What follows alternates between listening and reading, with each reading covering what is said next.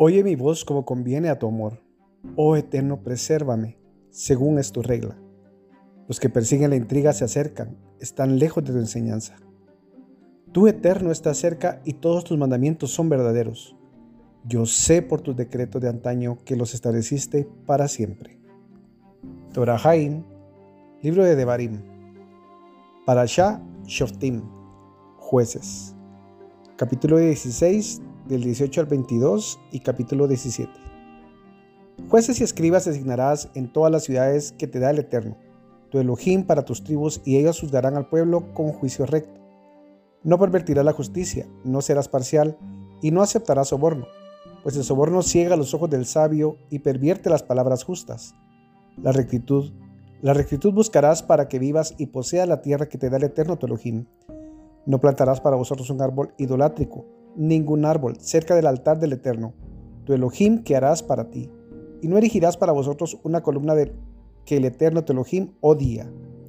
No sacrificarás para el Eterno tu Elohim un buey o un cordero en el que se hubiere una mácula, cualquier cosa mala, porque es una abominación para el Eterno tu Elohim.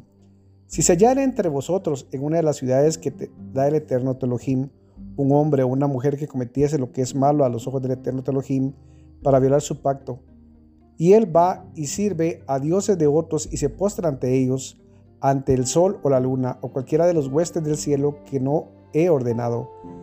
Y si te dijere y oyeres, entonces investigarás bien y he aquí que es cierto, el testimonio es correcto, esa abominación se hizo en Israel. Entonces separarás a ese hombre o a esa mujer que hizo esta maldad a tus ciudades, el hombre o la mujer, y los apedrearás para que mueran. Por el testimonio de dos testigos o de tres testigos será muerta la persona condenada, no será muerta por el testimonio de un solo testigo. La mano de los testigos será primera sobre él para matarlo y luego la mano de todo el pueblo, y destruirás el mal de en medio de ti.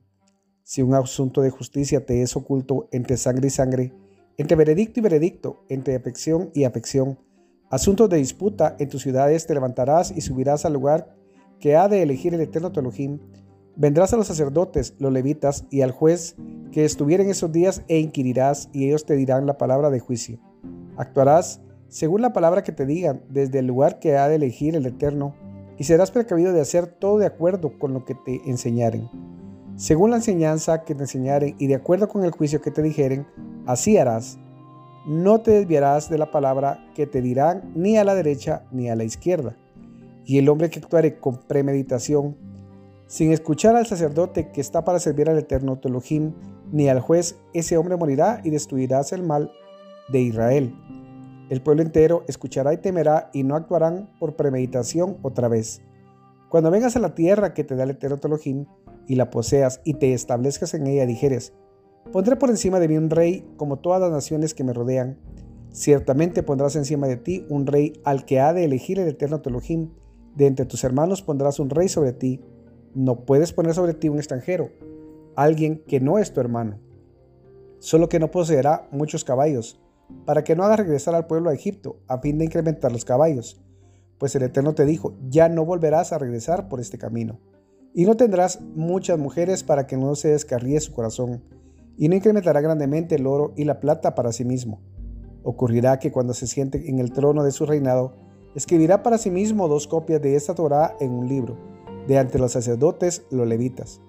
Estará junto a él y él leerá de él todos los días de su vida, para que aprenda a temerle al Eterno su Elohim y a observar todas las palabras de esta Torah y estos decretos para realizarlos, para que su corazón no se vuelva arrogante por sobre sus hermanos y no se desvíe del precepto ni a la derecha ni a la izquierda, para que prolongue sus años sobre su reinado, él y sus hijos en medio de Israel.